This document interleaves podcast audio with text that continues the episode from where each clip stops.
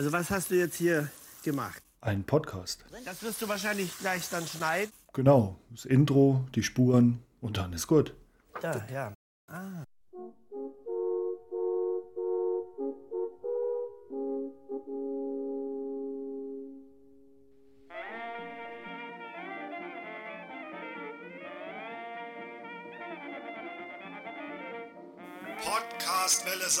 Unterbrechungsfrei in Areal 12 fett gedrückt. Immer mehr hören lieber Cat Earth Society. Podcast Welle Saar. Saarbrücken.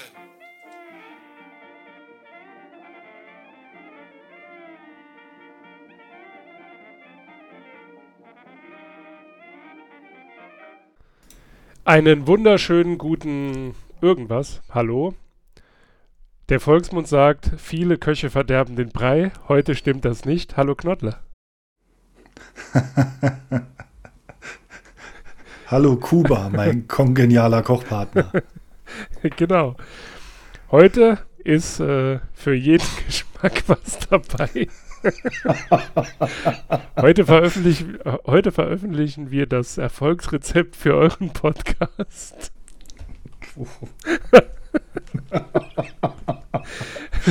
Es, es, riecht sozusagen nach einer Neuerung. Und äh, bevor ich mich hier weiter bis auf die Knochen blamiere, ohne welche zu kochen, kommen wir zum heutigen Buch. Ich, also ich hätte noch mehr, aber die sind mir jetzt doch tatsächlich zu peinlich, nachdem ich die ersten vier vorgelesen habe.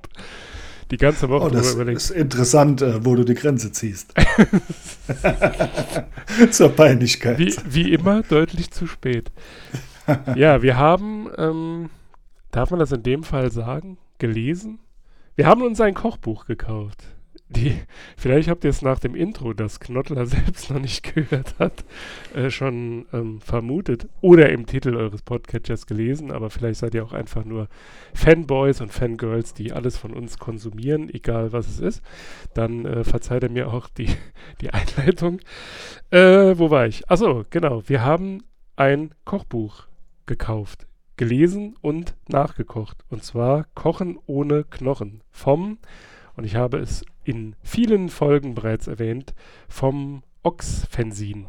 Ja, ja, ich habe Knottler sozusagen dazu überredet, vegetarisch bzw. vegan zu kochen. Wobei musste ich dich überreden?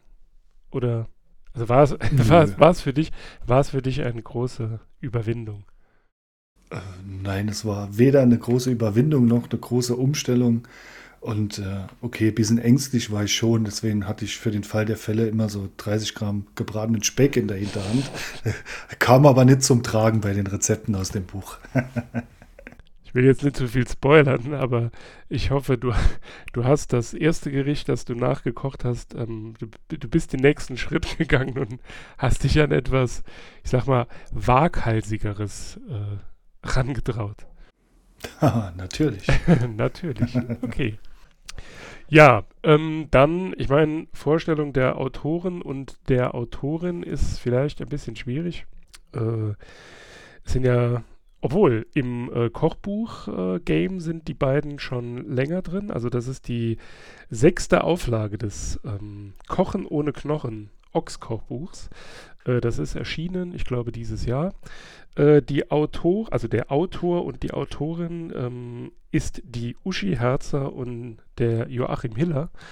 Äh, die sind beide vom Ox Fanzine, also ich glaube, es ist sogar ein Ox, ist sogar der Ox Verlag, also es ist, äh, wie das für Punks dann so üblich ist, äh, do it yourself. Ähm, ja, ihr könnt das Buch erwerben, wie alle Bücher, die wir bisher besprochen haben. Hoho.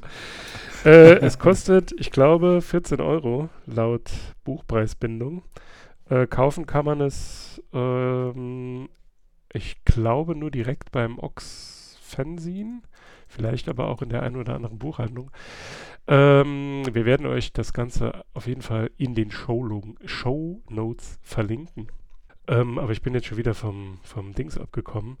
Ja, wie gesagt, die beiden, äh, also der Autor und die Autorin, ähm, haben jetzt quasi dieses Kochbuch schon in der sechsten Auflage. Wenn ich mich recht erinnere, waren die ersten zwei oder die ersten drei vegetarisch und ab dem vierten ähm, sind sie jetzt ausschließlich vegan. und das sechste hat den großen Vorteil, wenn ich das noch richtig in Erinnerung habe, dass es im Grunde genommen ähm, so das Beste aller Kochbücher vereint. Also das, was im Hause Hiller und Herzer äh, täglich gekocht wird, ist quasi in diesem Buch zusammengefasst. Kommen wir doch zur international anerkannten Bewertung. Wobei die jetzt natürlich ein bisschen schwierig ist. Also ich weiß nicht, wie viele Kochbücher du als Referenz hast. Bei mir sind es einige. Ähm, weiß nicht, also versuche dich an einer Bewertung oder nicht versuche dich, sondern bewerte das Kochbuch. Ja, also ich habe schon ein paar Kochbücher, ist noch, oh, oh doch, ist sogar noch ein, ein veganes auch dabei, wenn ich jetzt gerade so überlege. Vom ähm, Avocado. Ja. ja, klar. Seine Memoiren, ja, auf jeden Fall. ja, der ist ähm, doch nee, damit groß geworden. Äh, das stimmt, aber nee, ist kein Buch eines bekannten Koches. Ah, okay. Mm, ja, also ich würde dem Buch einfach mal, damit es auch ja eine Leseempfehlung wird, vier äh, eine Kochmütze tragende Katzenköpfe geben. Weil, ja, ich denke, es ist, äh, also was ich nachgekocht habe, war einfach nachzukochen. Ähm, ja, es ist äh, nicht so, sagen wir, kritisch wie manche andere Kochbücher. Die Mengen sind recht frei gewählt und steht auch öfter dabei, oh, bisschen mehr oder bisschen weniger, macht nicht viel aus. Also, ja, Top-Sache zum Nachkochen und dann auch mal, ähm, ja, ohne Fleisch ein Gericht zu finden und äh, die ein oder andere Zutat wird man damit auch näher gebracht. Also für mich eine Leseempfehlung. Äh, dem schließe ich mich an. Ich äh, gebe einfach nur der Vollständigkeit halber. Ich habe mich ja schon an äh, der einen oder anderen Stelle als Ox-Fanboy ähm, geoutet. Deswegen gebe ich da logischerweise fünf Katzenköpfe. Ähm, oh, Höchstbewertung. Oh. oh. bei, bei, dem Kochbuch kann man das mal machen. ähm, auch wenn ich sagen muss, wie gesagt, äh, das, also wir haben alle sechs Kochbücher, also das jetzt auch das sechste, wir haben die fünf davor auch schon. Ähm, und was ich an diesem Buch sehr schätze, auch wenn mich der äh, Musikgeschmack nicht immer mitnimmt, ist, dass, ich weiß nicht, ob du das gesehen hast, aber ich habe es dir wahrscheinlich tausendmal erzählt, deswegen konntest du es nicht übersehen.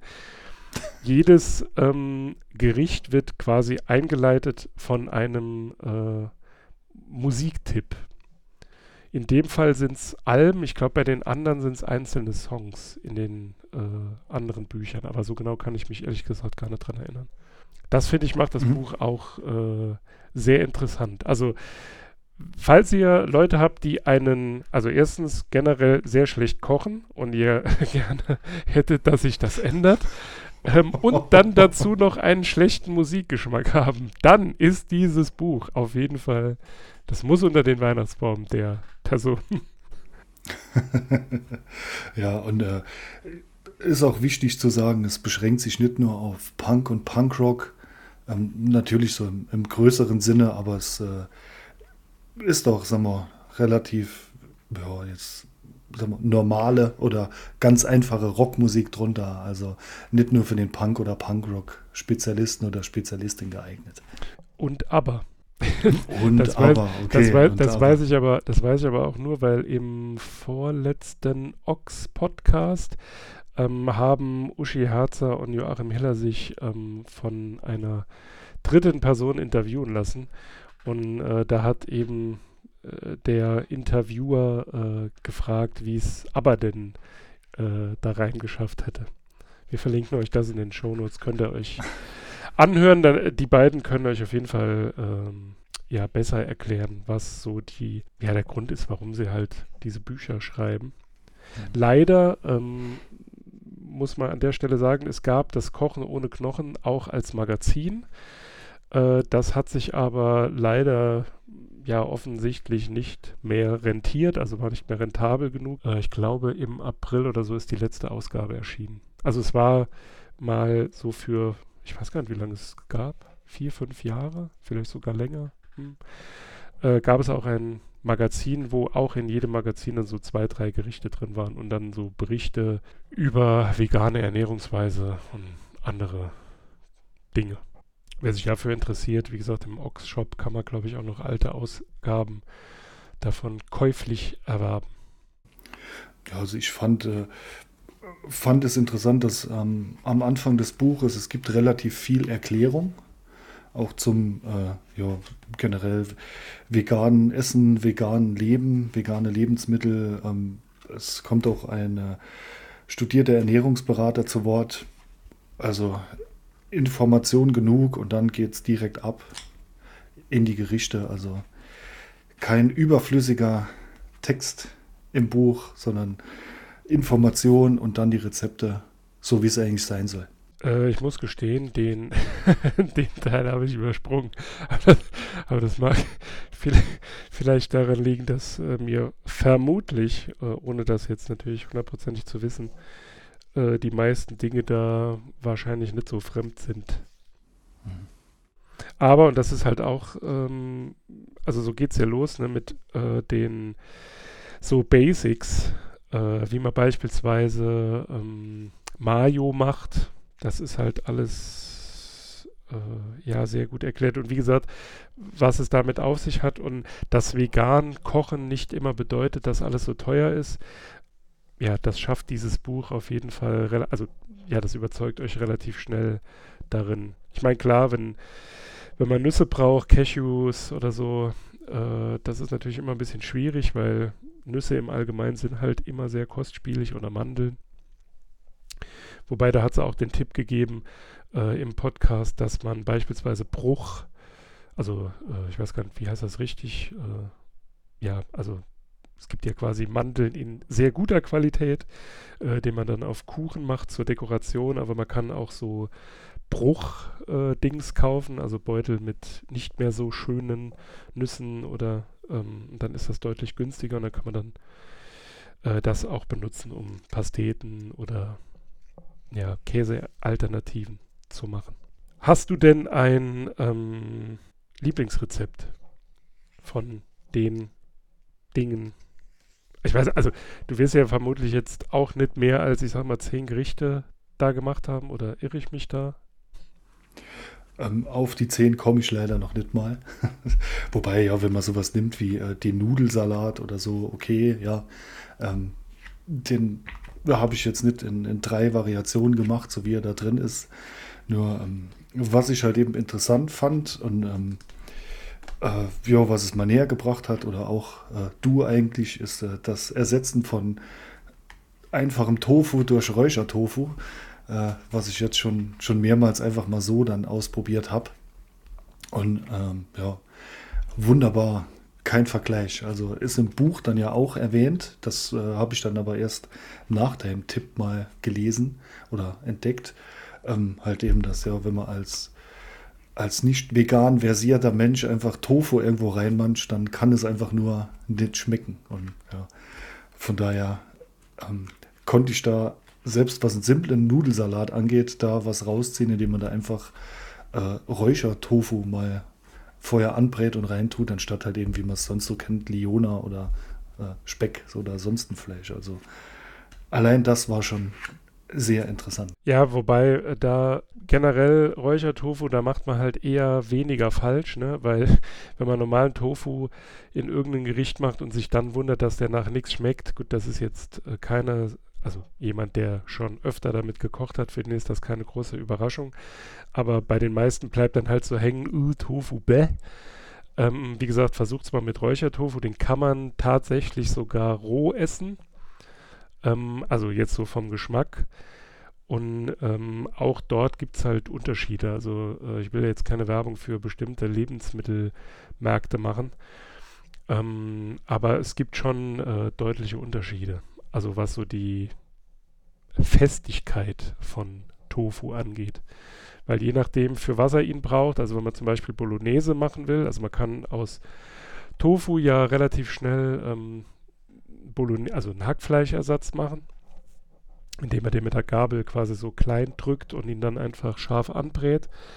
Äh, das funktioniert halt mit Räuchertofu wegen des Geschmacks auf jeden Fall deutlich besser, muss man immer so viel nachwürzen.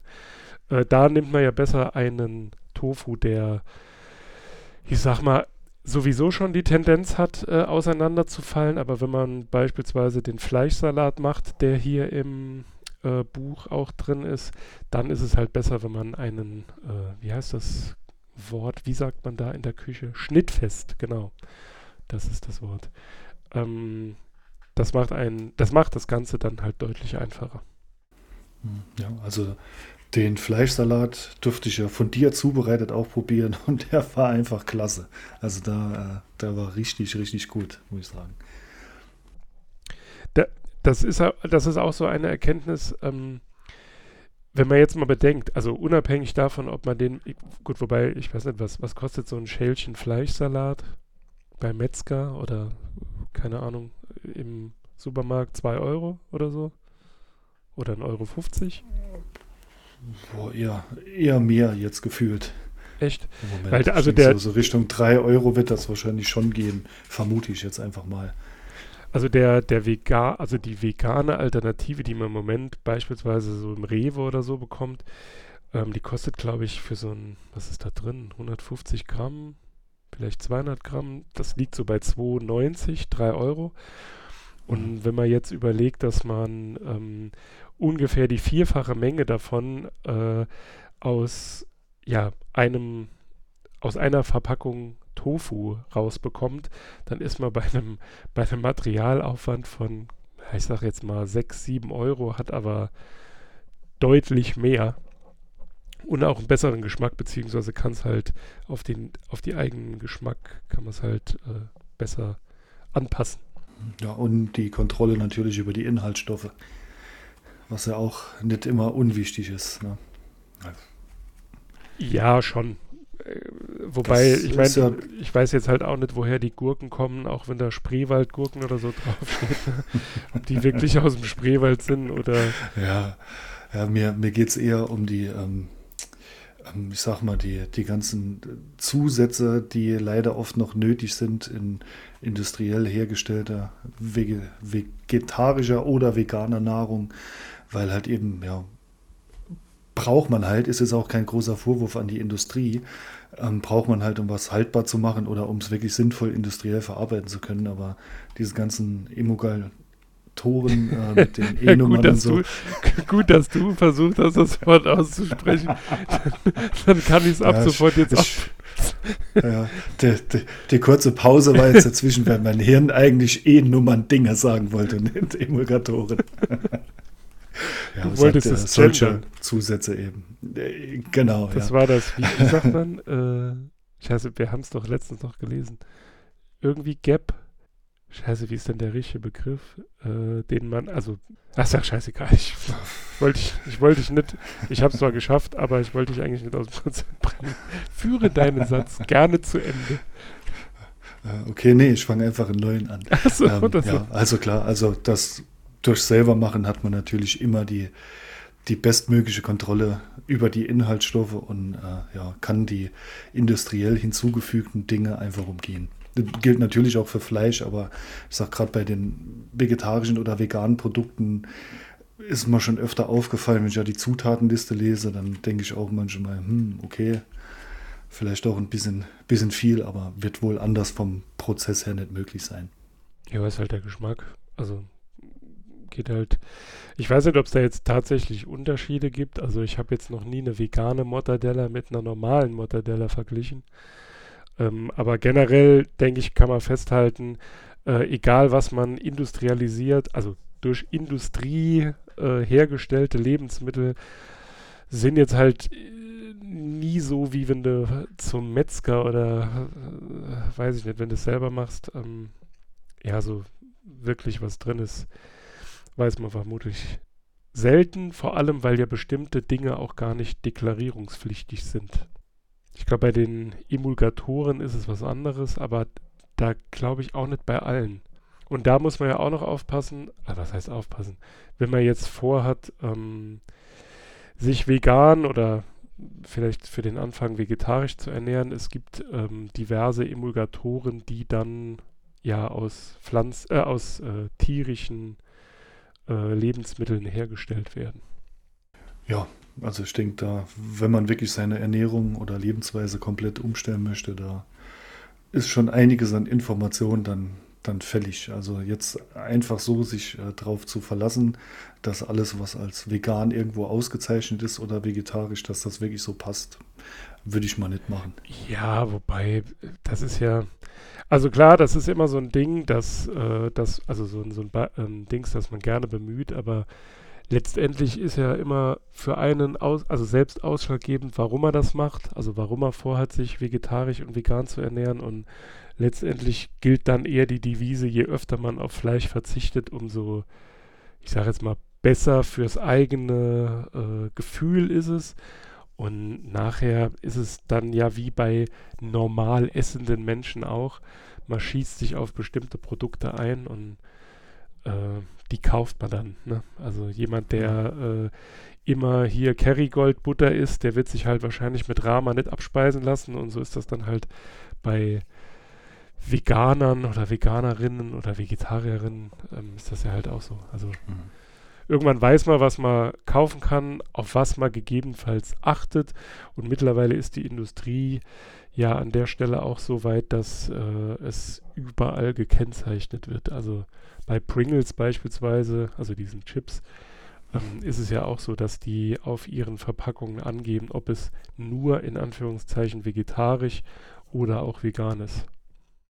Tja, das ist mal ein gutes Beispiel, wie der Markt sich regelt. Es ist einfach die Nachfrage war auf einmal da. Man, äh, man sieht es ja auch an, an großen Fleischherstellern, äh, wo es ja mittlerweile schon mehrere gibt, die mehr Umsatz mit Ersatzprodukten als mit Fleisch machen. Also da man, es wurde erkannt, da ist ein großer Markt und der wird dann einfach äh, da befriedigt und da richtet sich halt die Industrie nach den Kunden. Ja, wobei äh, an der Stelle würde ich, ähm, würde ich einwerfen wollen, dass quasi die Kleinen, die das halt wirklich aus Passion und dann auch im Hinblick darauf, ob die Sachen nachhaltig sind und wie auch immer, äh, die werden natürlich dann auch bei dieser Aktion vom Markt getrennt, äh, ge, äh, ne, gedrängt, nicht getrennt. Aber gut, das ist äh, ein anderes Thema. Also der Lebensmittelmarkt ist hart umkämpft. Das auch, aber die äh, werden ihre Nischen dann finden, weil Menschen, die sich auch nachhaltig ernähren wollen, die äh, kaufen dann auch nur solche Produkte. Man sieht dann natürlich, die äh, werden in naher Zukunft wahrscheinlich nicht so nachgefragt sein, wie sagen wir, die konventionellen, nicht 100% nachhaltigen Produkte, aber auch da geht die Industrie immer mehr hin. Ich meine, schau dir nur mal Palmöl an. Das äh, wird schon mehr oder weniger verdrängt mittlerweile zum Glück, weil ja, da auch die Großindustrie gemerkt hat, dass der, der Kunde, die Kundin da sehr viel Wert drauf legt oder immer mehr Wert drauf legt, dass es nicht verwandt wird. Mhm. Außer bei Nutella. Also, Ja, schämt euch, halt wenn nöt- Nutella esst. Da ist es halt nötig anscheinend, keine Ahnung. Ja, kann ja sein, ja. Ja, aber, Aber, gerade bei der, äh, beim Thema Ernährung ist halt schwierig, ne? Also äh, wir sind da alle, also selbst wenn du auf ähm, Nestle-Produkte verzichten willst, klar, das kann man machen, ähm, dann wird Einkaufen auf jeden Fall zum Spießrutenlauf und dann hast du ja auf der anderen Seite äh, Unilever oder wie auch immer man die richtig ausspricht und ob es dort dann wirklich besser ist, das ist dann halt die Frage, ne? Ja, Also da kann man nur, äh, nur ein, äh, ein Stück weit ja so seiner eigenen moralischen Vorstellung gerecht werden und ja, da, wie gesagt, der dieser Sache kann man sich nur bedingt entziehen. Ja, genau. Und da ist sagen wir, Nestle in meinen Augen sowieso einfach der, der große gewählte Sündenbock, der da steht in, in diesem Business, in dieser Branche. Und naja, das muss jeder für sich selber entscheiden, was er kauft und was nicht. Aber wenn es da generell darum geht, das ist für mich ein großer Pluspunkt dieses Buches. Ähm, es macht den Einstieg einfach leicht und äh, es versucht halt eben mit dem zu punkten, was am besten funktioniert. Guter Geschmack. Weil wenn ich als, äh, sag mal, Nicht-Veganer etwas ohne Fleisch esse und es schmeckt gut, dann brauche ich beim nächsten Mal nicht großartig zu überlegen, ob ich das nochmal koche.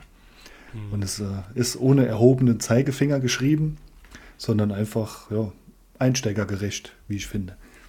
Ja, ja, es ist, ähm, also wir hatten ja auch mal so ein Projekt, also so einen veganen Brunch und im Vergleich zu den, also das klingt jetzt natürlich ähm, abwertend, aber so ist es gar nicht gemeint. Ähm, bei vielen äh, Veranstaltungen ist es halt so, dass man dort auch auf die, ich sage jetzt mal, Politik hinweisen möchte und das ist halt ein bisschen schwierig, meiner Meinung nach, weil man bekommt halt niemanden dazu, ähm, also, zu, also man, man, be, man bewegt niemanden, nee, ich weiß nicht, was ich sagen wollte. Äh, man kann Leute sehr schlecht umstellen, wenn man ihnen quasi mit ihrem eigenen sch schlechten Gewissen, äh, wenn man sie mit ihrem schlechten Gewissen konfrontiert oder wenn man auf ihr schlechtes Gewissen anspielt. Du weißt, was ich meine. Ja, äh, dieses, äh, was es leider früher oft gab, ich glaube, heute ist es vielleicht ein bisschen schwächer geworden oder ich kriege es einfach nicht mehr so mit, ist dieses äh, Missionieren wollen. Und das hat, ja, das fand ich immer problematisch. Warum kann ich nicht jemand anderen versuchen zu überzeugen, einfach damit, dass es gut schmeckt und dann sonst noch positive Aspekte hat und nicht immer gleich äh, mit der Moralkeule komme, weil ja, wie du sagtest, äh, mit dem schlechten Gewissen ist es schwer, jemanden zu überzeugen. es ist schade, dass Vito jetzt nicht dabei ist, ähm, denn der hat ja, der hat ja am eigenen Leib erfahren, also der hat ähnlich argumentiert wie du, habe ich vor Jahren auch noch, ähm, aber aus, aus äh, der Praxis kann ich dir sagen, dass die missionierenden Veganer auf jeden Fall deutlich in der Unterzahl sind. Äh, wenn du dich irgendwo hinstellst und sagst, ja, du hättest gerne Pizza ohne Käse oder so und ähm, dann fragt dann halt jemand flapsig, ach, sind sie Veganer oder was? Und wenn du dann halt sagst, ja, dann, dann geht's los. die, die Argumentation ist immer gleich. Also es ist dann so, ja, ich esse ja auch wenig Fleisch.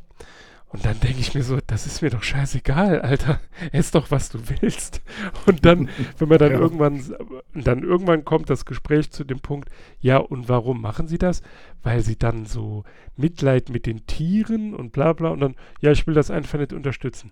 Ja, aber, und dann drifte das Gespräch, also weil der, der andere, ich, ich weiß ja nicht, woran das liegt, ich würde jetzt einfach so als steile These in den Raum werfen, der fühlt sich dann moralisch in Anführungszeichen unterlegen oder angegriffen oder wie auch immer. Und dann, dann wird aus der Verteidigungshaltung, ne, von wegen, ich esse ja sehr wenig Fleisch, geht es dann immer in den Angriff. Ja, vegetarisch lasse ich mir jetzt noch gefallen, aber vegan, nein. Und dann immer diese Missionierungsversuche und du sitzt da am Tisch und denkst, ich wollte doch einfach nur in Ruhe essen. Lass mich doch bitte in Ruhe ja, essen. Das, deswegen muss man solche Leute immer, immer direkt abwürgen und fertig. Also da ja, habe ich jetzt kein Problem damit, aber ich ja, sehe das Problem dann auch so. Nur was ich meinte, ist halt eben, dass es früher die Strategie äh, vieler Veganer war, jemand moralisch da auf ihre vermeintliche Seite zu ziehen, anstatt da einfach da, probier mal, schmeckt gut, hm, ja, ah, super, koche ich das nächste Mal selbst. Das, äh, ja, sagen wir, dieses äh, vegan ernähren und vegan leben, diesen Unterschied, ja, muss man auch sehen und kennen. Und natürlich gibt es auf beiden Seiten immer Bekloppte und irgendwelche Fundamentalisten. Es ist halt, ja, ja, ist halt schlimm, wenn auf einmal Essen so zu einer Ersatzreligion wird oder zu einer Art Religion, dann ähm, ja, kriegt man keinen mehr äh, ja, vernünftig irgendwie ins Gespräch. Ist halt leider so. Also ich sag's mal so, wenn ich für jedes Mal, wo man mir gesagt hätte, äh, vegan ist das indianische Wort für zu dumm zum Jagen, einen Euro bekommen hätte, dann würde ich mich nicht jeden, jede Woche hier einmal hinsetzen, ein Buch lesen, einfach nur äh, dem, nach dem Streben, äh, nee, dem Streben nach Ruhm. Ah, Siehst du, jetzt haben wir eine Woche kein Buch gelesen, jetzt ist direkt der Wortschatz schon wieder in sich zusammengebrochen. Genau, schon wieder äh, der Wortschatz zu stark eingeschränkt. Aber du hattest mich nach meinem Lieblingsrezept Stimmt, gefragt und äh, ich, ja, ich bin da äh, drängend ausgewichen, da ich keine zehn Gerichte gekocht hatte. Ähm, was ist denn dein Lieblingsrezept? Bei mir ist es, ich muss sagen, der von dir gekochte Fleischsalat, der ist schon ganz weit oben auf der Rangliste. Den fand ich auch tatsächlich, also da war ich ähm, von mir sehr, sehr, da war ich sehr von mir überzeugt. da bin ich ja sehr. Hat, hat, hat, hat man kaum gemerkt Ja. an dem Abend. Also, Nee, der, war, der, der ist mir schon sehr gut gelungen. Ähm, die- die Probe steht noch aus, ob ich den beim zweiten Mal, ob er mir da auch so gut gelungen ist. Was ich aber richtig geil fand, und da muss ich ganz ehrlich sagen, das, das war, ähm, sagen wir mal so, ich habe das Gericht nicht richtig gelesen und habe Mayo Rolo gelesen und dachte, es wäre eine scharfe Mayo, bis man mich darüber aufgeklärt hat, dass es damit nichts zu tun hat. Aber äh, Mojo Rolo, muss ich sagen, das war schon sehr geil. oh ja. Das, äh, Da- das war das, was ich dir da im Glas mitgegeben Ja, hatte. das ist, ist ja, ja, ist, ist mir klar, auch sehr, sehr lecker, auf jeden Fall. Und gestern habe ich einfach nur, um noch ein paar Gerichte zu kochen, äh, habe ich den schwäbischen Linseneintopf mit Spätzle gemacht. Und da muss ich sagen, das ist vielleicht jetzt nicht unbedingt was für diese Jahreszeit, wenn es so heiß ist, aber das ist schon sehr geil. Also zumindest, wenn man Eintöpfe mag. Mhm. Und ich mag Eintöpfe. Sehr gut, ja. Aber Anfang Also ich dachte hatte, Äh, vielleicht nur kurz. Ähm, am Anfang dachte ich, okay, hm, das ist ja so ähnlich wie eine Linsensuppe.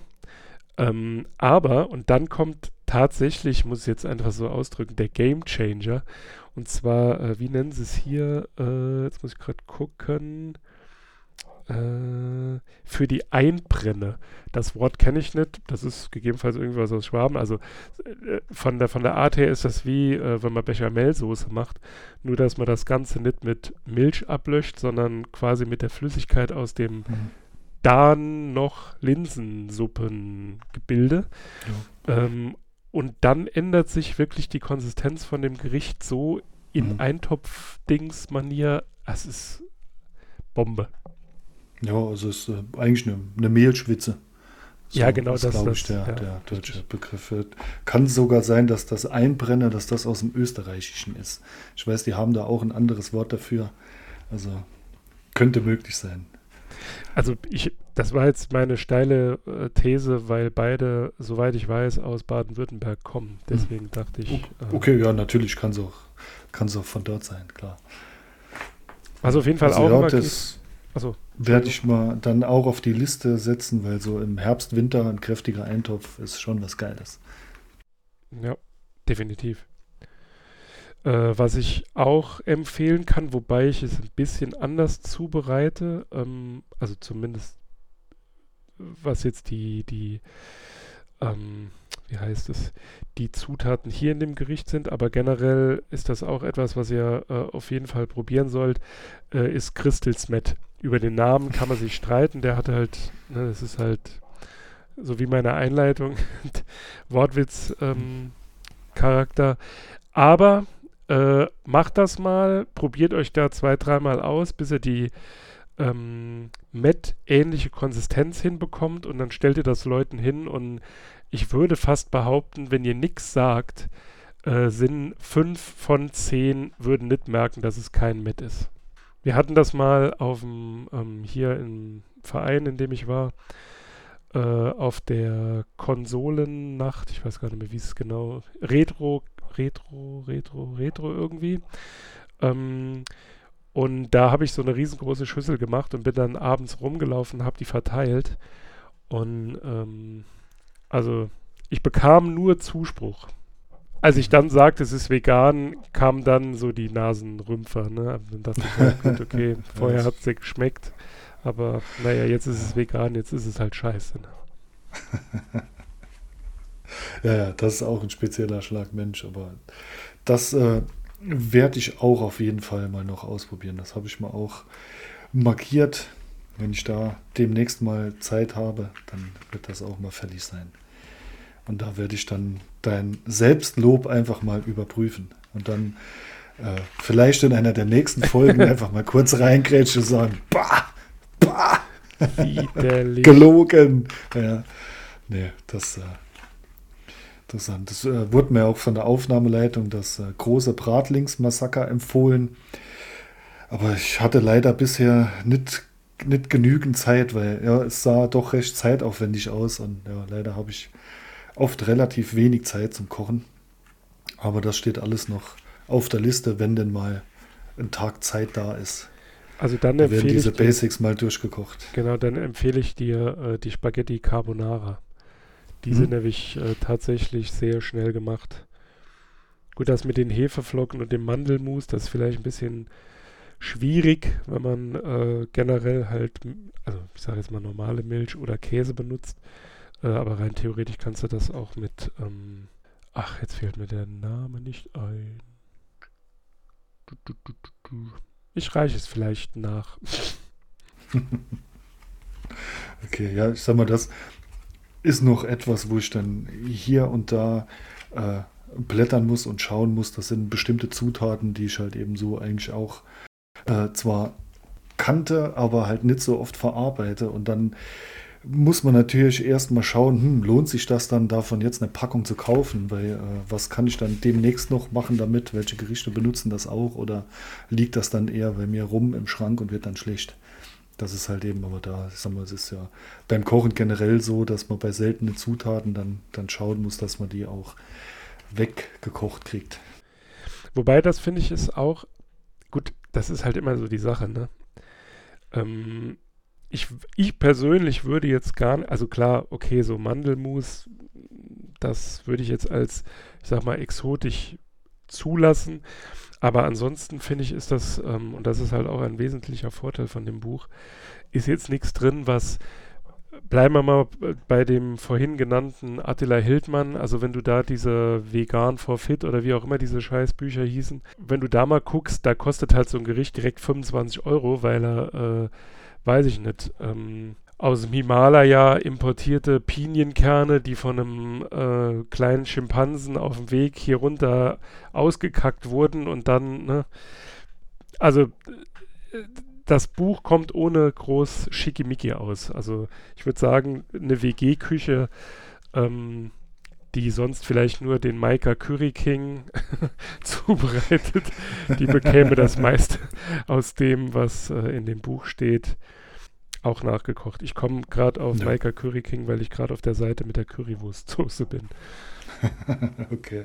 Ja, also ich denke auch, ähm, das, die Gerichte sind, sind sehr einfach nachzukochen und auch durchaus interessant. Ich hatte ja äh, zu unserer, unserer Probierrunde den, einfach den Bohnensalat Deluxe zubereitet, der äh, wirklich irgendwie ungewohnt war. Ist halt quasi ein mediterran angemachter Bohnensalat mit äh, gerösteten Pinienkernen, also auch sehr lecker und äh, sehr anders, als man Bohnensalat sonst so kennt. Also ich war erstaunt. Bei der, bei der Gelegenheit ähm, muss ich dich auch mal loben. Dir ist beim ersten Versuch etwas gelungen, was erfahrenen Köchen und Köchinnen ähm, sehr selten gelingt. Und zwar, die sind die Pinienkerne nicht verbrannt, weil du kurz abgelenkt warst. Das passiert sehr also- selten. Ja, wer, wer weiß jetzt, äh, ob das auch die erste Menge Pinienkerne waren, ob ich nicht vorher zwei Kilo verbraucht habe. ähm, das hättest du mit ziemlicher Sicherheit gesagt, denn zwei Kilo Pinienkerne wären so um die 60 Euro. ja, das stimmt, ja, das hätte ich wahrscheinlich erwähnt, ja. Dann wäre es einfacher gewesen, entweder auf, die, auf den äh, Bohnensalat Trüffel zu werfen oder äh, Blattgold. Blattgold, ja. Alles Mit einer ist Prise günstig. Salz vom ausgestreckten Arm. Ja, Ja, genau. schon klar. Ja, also ähm, ich, wie gesagt, ich bin, mich darf man da nicht fragen, ich bin da befangen äh, als großer Fan des Ox-Universums. Ähm, aber wer jetzt mal eben ein schnell bebildertes, äh, ja, wobei bebildertes, ähm, das ist jetzt natürlich auch falsch. Also die wenigsten Gerichte haben ein Essensfoto und wenn sind es Fotos, die jetzt auch nicht äh, so dem standhalten, was man sonst in so Kochbüchern sieht. Ja, So fancy Dingens, sondern halt einfach, ja, da ist ein Teller und da liegt halt Essen drauf. Klar, schon ein bisschen schöner angemacht oder so, aber ist, im Grunde genommen, im Grunde genommen ist doch das eigentlich, was man, was man nicht will in einem Kochbuch, oder? Wenn da irgendwie so ein total hochglanzpolierter Teller ist, den man selbst wenn man das Gericht geschmacklich hinbekommt, nie so anrichten kann und dann einfach schon enttäuscht ist, wenn das Zeug auf dem Tisch steht.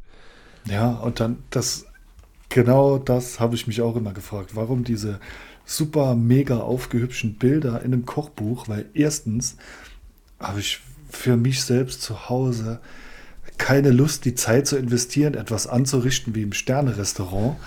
Und dann, ich meine, natürlich ist das Auge schon mit, aber äh, ja, man muss es ja nicht übertreiben. Ja, und dann der Vergleich zwischen Buchseite und dem eigenen Teller, da hast du gleich keinen Hunger mehr. Das ist ja, ah, nee. Frag mich auch immer, wer auf diese Ideen da kommt. Wahrscheinlich die Autoren oder die Köche, die, die brauchen das als Bestätigung fürs eigene Ego. Ja. Äh, an der Stelle möchte ich anmerken, ähm, macht euch jetzt nicht über mich äh, lustig, das ist eine ernstzunehmende Krankheit. Ich leide nämlich unter, de, äh, unter dem Peter Pan-Syndrom. Ich kann nicht erwachsen werden. Ich richte mein Essen sehr häufig noch als Gesicht an. einfach, einfach, weil es mich glücklich macht. Äh, und, äh, und danach, beim Beginn des Essens, wird alles mit der Gabel zermatscht. Ja, genau. Ich habe mir in einem ähm, Vier-Sterne-Hotel in Kroatien einen gewissen Ruf äh, andekoriert. Am Buffet. Vielleicht können wir da, wenn Vito das nächste Mal dabei ist, äh, kann der ähm, als Zeitzeuge kann das mal. Es war tatsächlich so, ähm, in, also in so größeren Hotelanlagen ist es ja dann meistens so, dass ähm, die Leute immer zu gewissen, also immer die gleichen Leute zu gewissen Uhrzeiten halt da sind. Und man hat dann schon gemerkt, wenn ich dann zum Buffet bin, um mir mein Dessert anzurichten, dass dann gefühlt immer die gleichen Leute hinter mir standen, um zu gucken, was macht der aus Eis, Bananen und Himbeeren heute auf seinen Teller. Ich glaube, es gibt sogar noch ein Bild. Ich gucke mal, ob ich es finde. Dann ähm, seht ihr das jetzt oder in einer der zukünftigen Folgen in den Show, also in dem Kapitelbild. Äh, ich habe die Tour de France auf meinem Teller nachdekoriert. nee, das behalte ich. Ich bin gespannt. Ja. Ach nee. Gut. Mehr kann man also ich bin sowieso erstaunt, dass es, äh, dass wir so lange ähm, erzählt haben, ohne wirklich was gesagt zu haben. äh, kauft euch dieses Buch, wie gesagt, 14 Euro tun vielen von euch nicht weh, unterstützt den Ox, das Ox-Universum, tut euch einen äh, Gefallen, erweitert euren kulinarischen Horizont. Und wie gesagt, wenn ihr sowieso äh, Musik interessiert seid, es ist halt immer witzig. Also das letzte Gericht, das ich gekocht habe, also diesen, äh, diesen Dingsens, hier schwäbischen Linseneintopf, Eintopf, äh, da war es äh, Wolves in the Throne Room. Ähm, muss ich sagen, habe ich zwei Lieder durchgehalten und habe mich dann aufs Essen konzentriert, äh, aufs Kochen konzentriert.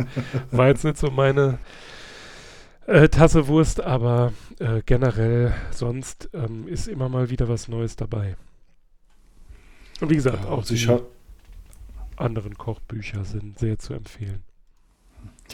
Also ich hatte heute vor dem Podcast mir noch ein Gallo Pinto zubereitet und dazu lief dann auch Credence Clearwater Revival the 20s Greatest Hits. Also eine sehr schöne Kombi. Auf jeden Fall. Gut, dann wünschen wir euch ähm, einen schönen Verdauungsspaziergang oder wenn ihr jetzt hungrig geworden seid und noch nicht gegessen habt, ab an den Herd und äh, dann bis zum nächsten Mal.